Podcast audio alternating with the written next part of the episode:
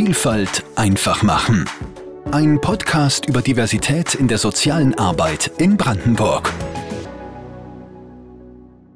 Herzlich willkommen zur neuen Folge unseres Podcasts über Vielfalt in der sozialen Arbeit in Brandenburg. Mein Name ist Alice Lanske. Schon in unserer vorherigen Ausgabe ging es ja um die Themen Barrierefreiheit und Inklusion und ich hatte dafür einen inklusiven Kindergarten besucht und mit dessen Leiterin gesprochen. Heute bin ich zu Besuch bei den Sozialheldinnen. Und in deren Selbstbeschreibung heißt es, dass der Verein schon seit 15 Jahren an Lösungen für mehr Teilhabe und Barrierefreiheit arbeitet. Umso mehr freue ich mich über meinen Gast, der sich am besten selbst vorstellt. Mein Name ist Jonas Kaper, ich habe äh, Medienwissenschaften und Musikwissenschaften studiert und arbeite, wie du gesagt hast, beim Berliner Verein Sozialhelden als Redakteur, bin dort äh, Projektleiter von leitmedien.de, ein Portal, was sich um barrierefreie bzw. diskriminierungsfreie und klischeefreie Sprache und auch Bildsprache kümmert. Bin Redaktionsleiter von Die Neue Norm, unserem Online-Magazin, wo wir auch einmal im Monat einen Podcast haben, den wir für den Bayerischen Rundfunk äh, produzieren, der aber in der ARD-Audiothek dann zu hören ist. Genau, und ähm, gebe Workshops zu vielen unterschiedlichen Themen, zum Thema, wie man barrierefreie Veranstaltungen machen kann, wie man, wie gesagt, äh, im Bereich Journalismus tätig sein kann, ohne jetzt äh, äh wieder in, in Fettnäpfchen der Sprache reinzutreten ja. und ähm, ja, einfach wie man Klischees umgehen kann. Als erstes wollte ich von Jonas wissen, was die Begriffe Barrierefreiheit und Inklusion für ihn bedeuten. Prinzipiell finde ich es wichtig, erstmal zu sagen, dass es die absolute Barrierefreiheit nicht gibt. Ja. Behinderung ist wahnsinnig individuell und äh, allein die Tatsache, wenn man sagt, Menschen, die im Rollstuhl unterwegs sind oder so, die, die hassen Bordsteinkanten. Mhm. Menschen, die blind sind, brauchen aber Bordsteinkanten, um sich äh, zu orientieren, wo ist der Bürgersteig und wo ist die Fahrbahn. Also das ist quasi erstmal so ein Punkt, den es quasi so schwierig macht, dann quasi auch Lösungsansätze zu finden. Und äh, Inklusion ist natürlich ein, ein Begriff, der sehr in der Behindertenbubble unterwegs ist, aber es ist natürlich erstmal ein Begriff, der, der besagt, dass Menschen, egal jeglicher Couleur, gleichberechtigt zusammenleben. Also es ist ja gar kein Begriff, der jetzt per se nur Behinderung betrifft, sondern Inklusion kann man auch, man kann auch Menschen unterschiedlicher Hautfarbe inkludieren oder Menschen unterschiedlichen Alters oder Männer und Frauen. Es ist quasi kein Begriff, der jetzt quasi von der, ja, wie gesagt, von der Behindertenrechtsbewegung irgendwie gepachtet ist in ja. dem Sinne. Und ich finde, äh, Inklusion wird häufig, und das war ja immer so der Kritikpunkt, dass gesagt wird, Inklusion wird meistens so verstanden wie Integration. Mhm. Also wir schaffen einen Raum und wir lassen die behinderten Menschen mal dabei sein. Aber Inklusion bedeutet eben für mich auch, nicht nur dabei sein zu können, sondern auch mitzugestalten. Ja. Also quasi nicht nur, nicht nur Teilhabe, sondern eben auch Teilgabe. Und das ist auch das, was ich immer wieder versuche, gerade wenn es auch zum Beispiel um barrierefreie Veranstaltungen geht, zu sagen, okay, wir sorgen eben nicht nur dafür, dass Menschen mit Behinderung im Zuschauerraum dabei sein können, sondern haben sie eigentlich auch die Chance, auf der Bühne zu sein. Ja. Also ist die Bühne auch barrierefrei. Und deswegen ist das, muss man das einfach viel größer denken, als jetzt nur zu sagen, es ist so ein, so ein Charity-Aspekt. Also ja, Inklusion ja. wird auch häufig so verstanden, so, oh, wir tun mal was Gutes. Mhm. Wir sind mal, wir sind inklusiv und man erwartet dann durch, dass man sich dann irgendwie so auf die Schulter klopft, aber Inklusion ist de facto ein Menschenrecht. Ja. So sollte das eben auch verstanden werden und äh, wird leider ja, wird immer so in einem Satz gesagt, so Inklusion ist gescheitert. Mhm. Gerade wenn es irgendwie dann natürlich ums Thema Schule geht, genau, was ja. schwierig ist in der Tat, weil einfach die, die Grundbedingungen nicht geschaffen sind aktuell noch. Das ist ja nun der zweite Teil der Folge und wir haben im ersten Teil eben einen inklusiven Kindergarten besucht und der ist in der sehr komfortablen Situation gewesen, dass Inklusion schon beim Bau und Barrierefreiheit schon beim Bau mit bedacht werden konnte. Das heißt, sie haben ganz tolle Möglichkeiten. Jetzt sind die wenigsten Einrichtungen in dieser Situation, würde ich jetzt mal vermuten, dass sie halt ein neues Gebäude sich hinstellen können, sondern, weiß nicht, sitzen in, in alten Räumen. Ähm, und es geht ja auch nicht nur um räumliche Barrierefreiheit, aber bleiben wir vielleicht kurz mal da. Hast du vielleicht so einen, so einen grundsätzlichen Tipp dazu, wenn es erstmal darum geht, Barrieren zu entdecken, weil ich glaube, viele Menschen, die jetzt zum Beispiel keine Behinderung haben oder ähm, nicht von Barrieren betroffen sind, wissen gar nicht genau, worauf sie da achten sollen. Gibt es da so einen grundsätzlichen Tipp?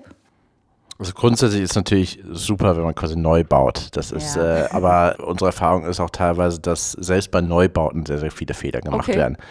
Grundsätzlich ist eigentlich so in den Austausch zu kommen. Also quasi auf der einen Seite, also Menschen, die betroffen sind, zu fragen. Also wenn man entweder selber keine Expertise hat, sich reinzufuchsen, sich zu informieren, einzulesen. Es gibt unendlich viele Normen und Gesetze, Bundesteilhabegesetz, Barrierefreiheitsstärkungsgesetz, es gibt DIN-Normen zur Barrierefreiheit, mhm. sich das einfach drauf zu schaffen oder mal sich mit, generell mit dem Thema zu beschäftigen und Menschen mit Behinderung als ExpertInnen in eigener Sache mit in den Prozess mit reinzubringen. Wir haben beim Sozial-LNV ein Projekt, wir haben äh, Menschen mit Behinderung zu sogenannten Barrierescouts ausgebildet, ja, ja. Ähm, die dann quasi gebucht werden können und die dann vorbeikommen und dann aus ihrer Ex äh, Perspektive sagen, hier sind für mich Barrieren und genau, die müssen äh, entfernt werden. Vielleicht können wir es mal konkret machen. Angenommen, ich habe einen Jugendtreff und ich möchte jetzt mal schauen, wie barrierefrei sind wir eigentlich? Wie würde es konkret laufen? Ich schaue bei euch auf der Website, was sind die Barrierescouts in Brandenburg und was mache ich dann? Genau, also es ist auf der Webseite aufgeteilt nach Bundesland, dass man natürlich weiß, okay, wo, wo ist der nächste Barrierescout in der Nähe? Es bringt jetzt ja nicht irgendwie zu sagen, gut, wir sind hier der, der Paritätische Landesverband Brandenburg und wir holen uns irgendjemand aus Hintertupfingen. Und dann hat man die Möglichkeit, diese Person anzuschreiben, also zu kontaktieren. Mhm. Und dann ähm, kann man halt einen Termin vereinbaren und man muss natürlich irgendwie vorher natürlich fragen, okay, was ist die Perspektive?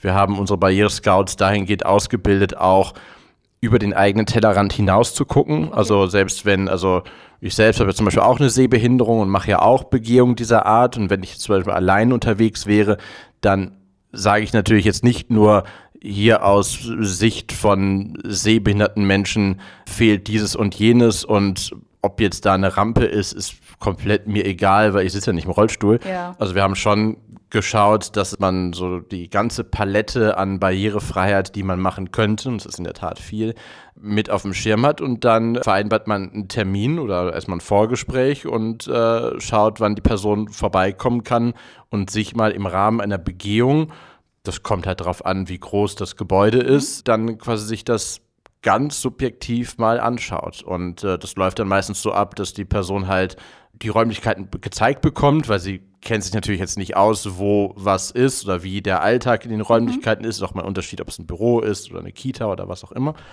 Und die äh, InhaberInnen machen sich dann Notizen und dann bespricht man das. Und das, was aber quasi auch mir wichtig ist zu sagen, das ist nichts, was, was so pro bono abläuft, ja. weil das ist natürlich eine. Das wäre jetzt meine Frage gewesen, ja. Ähm, wir haben da keinen, wir haben da keinen Regelsatz in dem Sinne. Also okay. Also es ist auch etwas, was man einfach individuell vereinbaren kann. Aber es ist natürlich, äh, finde ich, auch als, als Geste, wenn man sowas in Anspruch nimmt, mhm. finde ich es gut, äh, wenn man diese Expertise in Anspruch nimmt, dass man die auch entlohnt. Du hast gerade schon gesagt, es gibt ja DIN-Normen, es gibt gesetzliche Vorschriften, da kann man sich angucken, kann man sich durcharbeiten. Hast du noch andere Tipps, wo ich Informationen bekommen kann, wo ich Unterstützung bekommen kann? Vielleicht auch ein bisschen niedrigschwelligere Informationen, als jetzt sich durch so eine Norm zu kämpfen oder so? Also gibt es da so Anlaufstellen, die du empfehlen würdest? Also wir haben zum Beispiel auch beim, beim Sozialhelden e.V. ein Projekt, das heißt Ramp Up Me, mhm. also ramp-up.me, mhm. wo wir Tipps geben für, wie man eine Veranstaltung barrierefrei machen ah, okay, kann. Ja. Und das ist da sehr kleinteilig beschrieben und natürlich können jetzt Leute sagen, ja, aber ich will ja in meiner Kita keine Veranstaltung machen oder so, aber es geht ja um, es geht ja prinzipiell um Zugänge. Ja. Und Zugang zu haben ist egal, ob die Person zu Besuch kommt, dort arbeitet oder dort eingeladen ist als, als Gästin mhm. äh, wegen einer Veranstaltung. Also quasi da könnte man nachgucken und prinzipiell ist es auch manchmal sinnvoll zu schauen, ob es kreative eigene Lösungen gibt. Ja. Also natürlich gerade auch immer bei, bei Gebäuden ist immer die Frage, was ist die Trägerschaft? Mhm. Also du hast gerade eben gesagt, so ist es ein Neubau, der mir selber gehört? Ist es ein, ein Bürogebäude, was ich angemietet habe? Bin ich Eigentümerin? Mhm. Äh, was kann ich auch wirklich selber verändern? Oder muss ich erst bei der Hausverwaltung nachfragen? Ja, ja. Es gibt aber eben Lösungen, wenn man zum Beispiel sagt, okay, ich kann jetzt nicht mit dem Farbeimer durchgehen und die, die Treppenstufen anmalen, könnte aber auch sagen, ich löse das temporär, indem ich mir im Baumarkt buntes Isolierklebeband okay. kaufe und die Stufen abklebe. Yeah.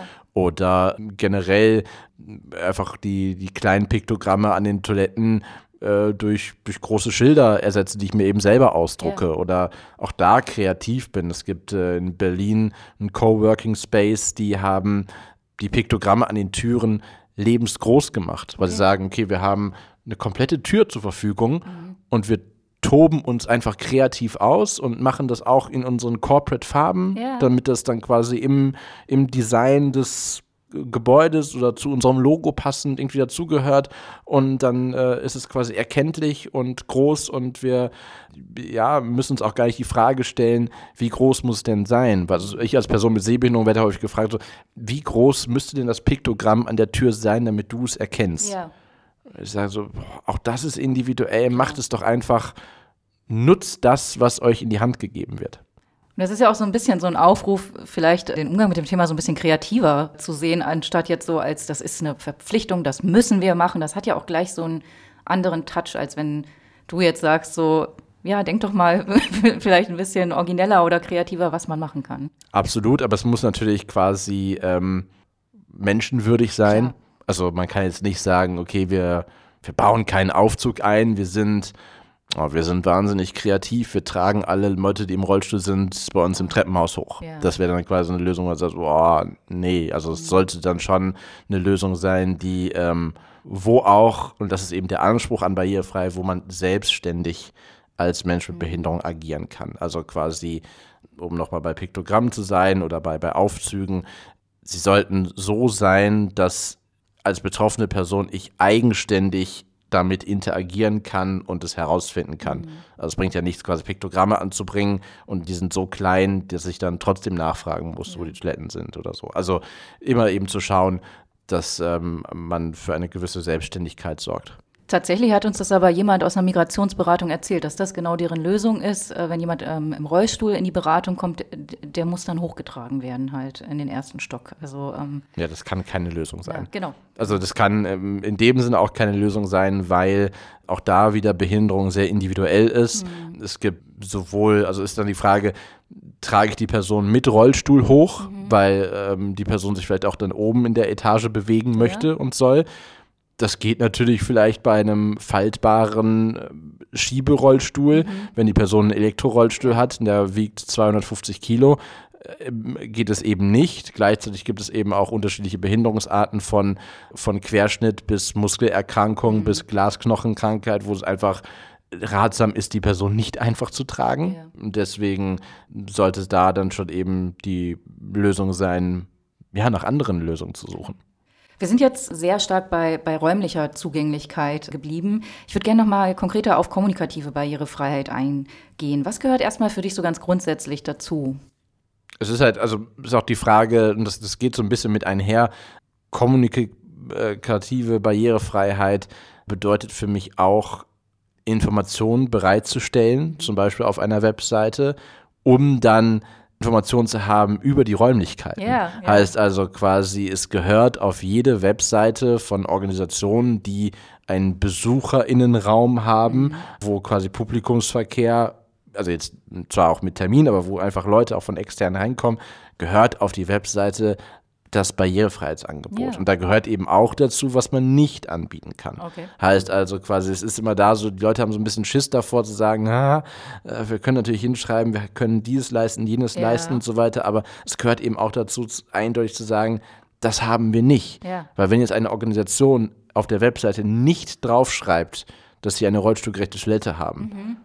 dann ist eine betroffene Person, weiß nicht, haben die es nicht da drauf geschrieben, weil das ist für die selbstverständlich. Das ist, äh, natürlich haben die das, die haben es nur nicht draufgeschrieben, weil es eben für die selbstverständlich okay. ist. Oder haben sie es nicht draufgeschrieben, weil sie es nicht haben. Ja. Und das wird halt eben offen gelassen und dann kommt eine Person im Rollstuhl hin und sagt, äh, wo ist denn eure rollstuhlgerechte Toilette? Ich habe gedacht, ihr habt die. Mhm. Und die, nö, wir haben es ja extra nicht draufgeschrieben. Also dieses, dieses eindeutige, also so ein bisschen wie, wenn man eine Fußgängerampel hat, die nur rot und grün ist und es leuchtet nicht, mhm. weiß man eben nicht, ist, welches Licht ist kaputt. Ja, ja. Nein, also quasi auch das klar zu kommunizieren. Und das sollte keine Entschuldigung sein dafür, dass man sagt, äh, ich kümmere mich nicht um das Thema Barrierefreiheit, mhm. ich schreibe es einfach drauf, haben wir nicht, haben wir nicht, haben wir nicht, haben wir nicht. Aber es ist trotzdem ähm, ein, ein Transparent machen, weil eben Menschen mit Behinderung davon einfach sich so viel vorab informieren müssen. Mhm. Und äh, wenn man solche Informationen bereitstellt, erspart man sich als Organisation eben auch selbst, dass man angerufen wird ständig und Leute nachfragen. Mhm. So. Also wirklich das ähm, gerne so kleinteilig wie es geht beschreiben. Es gibt zum Beispiel als Beispiel vor den Toren Berlins in, in Belitz gibt es den Baumwipfelfahrt, ja. die auf ihrer Webseite das extrem detailliert geschrieben haben, wo man teilweise es liest und denkt so, warum diese Information? Aber ja. sie haben es einfach, weil für irgendjemand könnte diese Information hilfreich sein. Beraten auch dazu, also auch gerne mit Bildern. Also ja, wenn man sagt, okay, äh, wir haben vielleicht am, am Eingang eine, eine Kante, die fünf Zentimeter.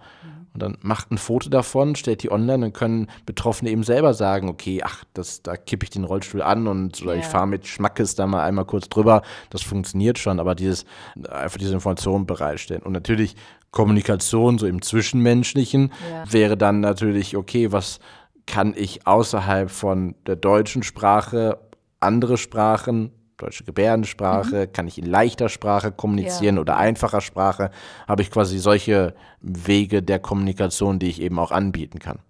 Also lieber nochmal äh, einen ganz kleinen Schritt zurück zu dem, was du gesagt hast. Lieber zu viel Information als zu wenig. Also es gibt, zu viel gibt es da nicht genau, eigentlich. Genau, ja. Okay, super. Ja. Was könnten denn so erste ganz elementare Schritte, quasi Babyschritte in Richtung kommunikativer Barrierefreiheit sein, die, die wirksam sind und die vielleicht dann weitere Schritte nach sich ziehen? Also was können so drei Dinge vielleicht sein, die ohne großen Aufwand umsetzbar sind für Migrationsberatung, Schuldnerberatung, Kita, Jugendtreff. Genau, also da, da finde ich also quasi erstmal in, in einfacher Sprache zu kommunizieren. Okay. Einfache Sprache ist halt im Gegensatz zu leichter Sprache bedarf einfacher Sprache keiner Prüfung von externen, mhm. also muss nicht beauftragt werden. Damit erreicht man eben nicht nur plakativ jetzt Menschen mit Lernschwierigkeiten, ja. sondern du hast es angesprochen, also wir haben einen Großteil von Menschen, die ähm, einfach Deutsch nicht als Muttersprache ja, haben. Ja. Oder Menschen, die generell, wir haben 5,2 Millionen Menschen in Deutschland, die nicht gut lesen und schreiben können. Mhm. So. Oder ähm, äh, Leute, die an Demenz erkrankt sind und Schwierigkeiten haben, äh, schwierige Texte zu verstehen. Ja, Oder klar, Kinder generell. Also äh, man, man bricht sich keinen Zacken aus der Krone zu sagen, okay, ich, ich präsentiere oder ich stelle meine Inhalte in einfacher Sprache zur Verfügung. Man erreicht weitaus eine größere Zielgruppe damit. Mhm. Hast du da einen Tipp, wenn ich vielleicht noch gar keine Erfahrung mit einfacher Sprache habe? Wo kann ich mich da informieren? Wo kann ich gucken, wie man es macht? Es gibt unterschiedliche Webseiten dazu, wie es auch nochmal quasi erklärt wird, die, die Regeln, weil natürlich auch einfache und leichte Sprache haben gewisse ja, Regeln, wie man vorgehen sollte. Also quasi ne, keine Fremdwörter benutzen, eben aktiv sprechen und auch so was wie doppelte Verneinung und ja. äh, sowas äh, zu vermeiden. Also da gibt es, da gibt es äh, viele Informationswebseiten, also wenn man nach einfacher Sprache sucht, die wirklich das einem auch nochmal erklären. Es gibt auch heutzutage KI gestützte Programme, Ach, okay. wo man den, den, den eigenen Text einsetzt und dann drückt man auf Übersetzen und bekommt es dann in einfacher Sprache ausgespuckt. Okay. Also auch solche Sachen gibt es inzwischen. Ja. Also man muss natürlich trotzdem nochmal drüber ja, gehen klar, und irgendwie klar. schauen, ergibt das dann trotzdem Sinn, was da übersetzt wurde. Also es gibt da schon Möglichkeiten oder generell auf dem Auto zu schauen. Es gibt Webseiten wie Nachrichten leicht, mhm. wo, wo Nachrichten übersetzt werden. Okay. Also deshalb einfach mal, mal, mal schauen, wie das so so, so ein Gespür dafür bekommen. Und dadurch, wie gesagt, dass das äh, einfache Sprache äh, zwar auch ein Regelwerk hat, aber nicht so streng ist, einfach mal selber schauen, was man für Begrifflichkeiten vermeiden kann. Es gibt auch Programme wie zum Beispiel das Language Tool, ist so die Webseite, wo man die zwar nicht den, den Text übersetzt, ja. aber einem unterstreicht, was vielleicht problematisch sein könnte. Ah. So, also es gibt jede Menge solche kleinen Helferlein, wo man mal ja einfach mal nachschauen kann, was man vielleicht verändern sollte. Also eine ganze Reihe Tipps für alle, die ähm, sich mit dem Thema einfache oder leichte Sprache beschäftigen wollen. Vielen Dank schon mal dafür. Nochmal so ein bisschen im größeren Rahmen auf Barrierefreiheit geschaut.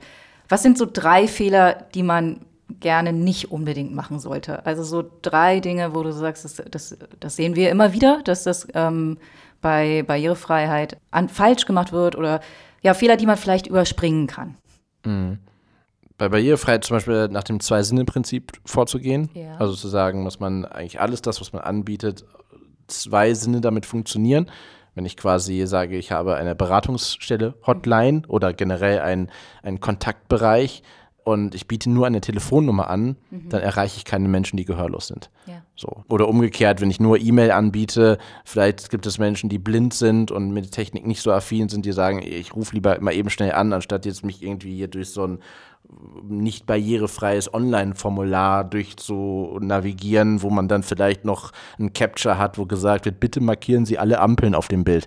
Ähm, Gibt es zwar auch immer noch die barrierefreie Option, aber das, ja. das nervt. Ja. Also quasi nach zwei Sinnen äh, vorzugehen und da eben zu schauen, wie kann man Leute eben erreichen. Also generell zwei Sinne auch Wahlmöglichkeiten. Also wenn man eine Veranstaltung hat oder Leute einlädt, dann eben nicht nur Stehtische zu benutzen, sondern ja. eben auch, äh, damit RollstuhlfahrerInnen sich an einen normalen Tisch setzen können. Also das ist der eine Punkt. Der andere wäre generell ähm, nach Zuständigkeiten zu gucken. Also wir haben es auch häufig, dass dann, wenn es irgendwie Bürogebäude sind oder es jetzt dann um Zugänge gibt, dass es vielleicht ein einen Lastenaufzug im Hinterhof gibt, was so die einzige Möglichkeit ist, in das Gebäude zu kommen. Dafür gibt es einen Schlüssel aber niemand weiß, wer den Schlüssel hat. Verstehe. Oder niemand weiß, wie der Aufzug geht. Ja. Also zu gucken, dass das einfach, dass das Team auch informiert ist und aufgeladen ist. Mhm. Und schlussendlich, und das hat viel mit Willkommenskultur zu tun, dass man eben auch viele Sachen, wir sprachen eben über so kreative Ansätze, mhm. dass viele Sachen eben auch lösbar sind durch menschliches Interagieren. Ja. Also es gibt manche, und das, je nach Räumlichkeiten, gibt es auch manche Sachen, die eben nicht umzusetzen sind. Wenn ich ein kleines Büro habe oder eine, den Ort habe, natürlich wäre es optimal, taktile Leitstreifen auf dem Boden zu haben. Okay. Äh, so, die man vom Bahnhof kennt, in ja, Weiß, wo ja. Menschen, die blind sind, entlang navigieren können. Aber das ist halt quasi für die Größe der Räumlichkeiten einfach äh, überdimensioniert und vielleicht auch nicht umsetzbar, mhm. weil es vielleicht nicht die eigenen Räume sind und man jetzt da nicht neue Bodenplatten verlegen kann. Aber dann eben zu gucken, okay, kann man, kann man offensiv anbieten, dass man sagt, okay, wir haben, da sind wir wieder bei der Information, wir haben diese Möglichkeit nicht, äh, jetzt hier ein, ein Blindenleitsystem zu etablieren. Mhm. Wenn Sie aber Unterstützungsbedarfe benötigen, dann melden Sie sich bei uns wir hatten da wieder Stichwort zwei Sinne drin. Sinne, genau, ja. Und ähm, wir sorgen dafür, das umzusetzen oder, oder sagen sie, was sie benötigen. Ja. Und dann eben auch nicht, nicht übergriffig zu sein. Also nicht, wenn man sagt, oh, das ist eine, eine blinde Person, die gerade uns besuchen kommt, nicht einfach anfassen, unterhaken und ab dafür durchs Büro. Genauso eine Person, die im Rollstuhl ist, nicht einfach schieben. Ja, also eigentlich auch Sachen, ich finde es mal so ein bisschen schwierig darüber nicht schwierig darüber zu sprechen, aber ich finde es immer so interessant, warum man das noch sagen muss, weil ich würde einfach auch nicht behinderte Personen würde ich auch nicht einfach so anfassen. Ja, klar. So, also, ja. Und gleichzeitig aber auch dazu akzeptieren, wenn die Personen sagen, nee, ich schaffe das alleine. Oder eben zu sagen, wenn, wenn man sagt, ey, kann ich dir helfen? Die Person sagt nein, dann nicht pikiert zu sein, ja, ich wollte jetzt aber Hilfe anbieten und die will das nicht, was soll es denn? Ähm, also äh, schon einfach ähm, miteinander in den Austausch zu kommen. Ich wollte gerade sagen, also es klingt alles so, dass es zentral ist, da in den Austausch miteinander zu gehen und ja. dann nicht einfach Dinge anzunehmen. Ja. Ähm, okay. Steckt da auch so ein bisschen mit drin, weil du jetzt sagst, äh, es gibt natürlich eben das kleine Büro, was eben vielleicht nicht äh, die taktilen Bodenstreifen haben kann. Ist ein bisschen barrierefreier besser als gar nicht? Also, ähm, oder anders, gibt es so Dinge, um die ich mich zuerst kümmern sollte, einfach weil sie einfach und doch hilfreich sind? Also natürlich ein bisschen Barrierefreiheit ist immer äh, besser, als, als das gar nicht irgendwie anzupassen. Das ist natürlich eine sehr individuelle Frage, weil die, es wirklich darum geht, okay, was, was kann ich verändern? Und Barrierefreiheit fängt halt auch, also allein die Tatsache, dass wenn man quasi im Büro ist und sagt, es ist nicht je nach Behinderungsart und es muss auch nicht was Behinderung sein, sondern es kann einfach das ständige Sitzen am Schreibtisch ist irgendwie nicht so nicht so gut für die Körperhaltung, habe ich höhenverstellbare Schreibtische. Mhm, mhm. so. Wenn ich das anpassen kann und es ist jetzt nicht so das plakative Barrierefreiheitsthema, aber wenn ich das umsetzen kann, ist doch super. Mhm. Wenn ich sage, okay, ich habe einen, einen Rückzugsraum, wo, weil wir vielleicht im Team haben, wir haben vielleicht Personen, die ihre Kinder stillen mhm. oder wickeln und wir mhm. haben einen Rückzugsraum, wo die Personen das in Ruhe machen können. Und wir können diesen Raum aber vielleicht auch nutzen für Menschen, die AutistInnen sind oder Epilepsie haben oder sagen, ich bin überfordert, wenn so viel Trubel um mich herum ist und ich brauche mal eben kurz meine fünf Minuten. dass man diesen Raum anbietet. Also auch manchmal, ähm, das ist eben das, das Schöne an Barrierefreiheit, dass es einer, einer weitaus größeren Menge eben zugutekommt. Ja. Also quasi niemand, der jetzt nicht auf einen Aufzug angewiesen ist, äh, beschwert sich, dass er ein Aufzug ist. Also das ist so, das ist, kommt einfach einer größeren Gruppe zugute und dann eben zu schauen, okay, was, was sind die Möglichkeiten, die man selber umsetzen kann mhm. und das dann eben ja peu à peu einfach anzugehen. Ich würde gerne zum Schluss nochmal so ein bisschen den Bogen zum Anfang schließen. Und das Gesamtthema des Podcasts ist ja ähm, Vielfalt oder Diversity. Was hat denn, um es nochmal ganz klar zu machen, was hat Barrierefreiheit mit Diversität, mit Vielfalt zu tun? Fernab jetzt von den technischen Aspekten, über die wir auch zum Teil gesprochen haben. Naja, also unsere Gesellschaft ist ja vielfältig, da müssen wir nicht drum herum reden. Uns ist aber die Frage, in welchen Bereichen findet diese Vielfalt eben auch statt ja. und wird sie abgebildet. Es gibt wahnsinnig viele Arbeitsfelder oder Themen, wo eben ja Vielfalt eben nicht stattfindet und die Barrierefreiheit oder nicht vorhandene Barrierefreiheit hindert eben daran, dass dort genauso alle Menschen einfach auch eine gewisse Chancengleichheit haben. Äh, es geht uns, es geht nicht darum zu sagen, dass alle Menschen gleich sind. Also es wird ja auch häufig in, in dem Sinne verwechselt damit, dass dann gesagt wird, ah, mir ist es vollkommen egal, ob das jetzt ein Mann oder eine Frau ist mhm. oder ob das die Person eine Behinderung hat oder nicht. Das ist, ja. ich sehe nur den Menschen. Ja. Aber es läuft dann so unter dem Motto, ich sehe keine Farben. Ja. Ähm, Nein, es ist, wir sind in der Phase, wo es nochmal extrem wichtig ist, eben auf die eigene Identität hinzuweisen. Und äh, Behinderung ist eben, äh, gehört zur eigenen Identität dazu. Und wir müssen das aktiv auch voranbringen oder in den Schaufenster stellen, sozusagen, um Veränderung äh, hervorzurufen. Deshalb wollen, ist es nicht so, dass Menschen Behinderung oder wir generell wollen, dass äh, alle Menschen gleich sind, sondern wir wollen, dass alle Menschen die gleichen Chancen haben. Super. Vielen, vielen Dank. Das war wahnsinnig hilfreich. Ähm, ja, tausend Dank, dass du dir die Zeit genommen hast. Bitte, bitte. Das waren jetzt jede Menge Tipps, die Jonas hier gegeben hat. Deswegen fassen wir das Gehörte nochmal kurz zusammen. Die absolute Barrierefreiheit gibt es nicht. Aber der Weg zu mehr Barrierefreiheit lohnt sich sehr, weil von mehr Barrierefreiheit meist sehr viele verschiedene Menschen profitieren. Wichtig auf diesem Weg ist, sich von denjenigen beraten zu lassen, die Expertinnen in eigener Sache sind. Dazu passt, dass Jonas auch betont hat, wie wichtig es ist, in den Austausch zu kommen. Und neben den gesetzlichen Vorschriften und Normen gibt es eine ganze Reihe nützlicher Tools und Internetseiten. Von letzteren haben wir euch einige in unseren Shownotes zur Folge verlinkt. Achtet in euren Angeboten auf das Zwei-Sinne-Prinzip. Jonas hat es ja erklärt. Gebt lieber zu viel Informationen zu eurer Barrierefreiheit und scheut euch nicht davor, kreativ zu werden um im Rahmen eurer Möglichkeiten mehr Barrierefreiheit zu schaffen, die schließlich den Anspruch haben sollte, dass die Menschen, die von Barrieren betroffen sind, selbstständig agieren können.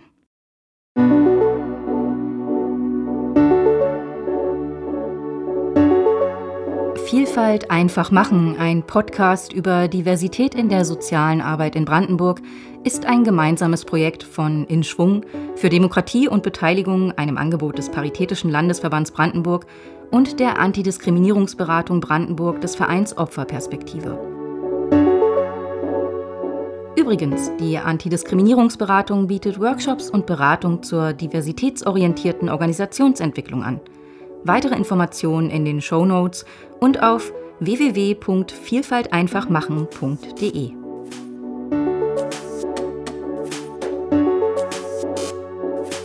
Das war Vielfalt einfach machen.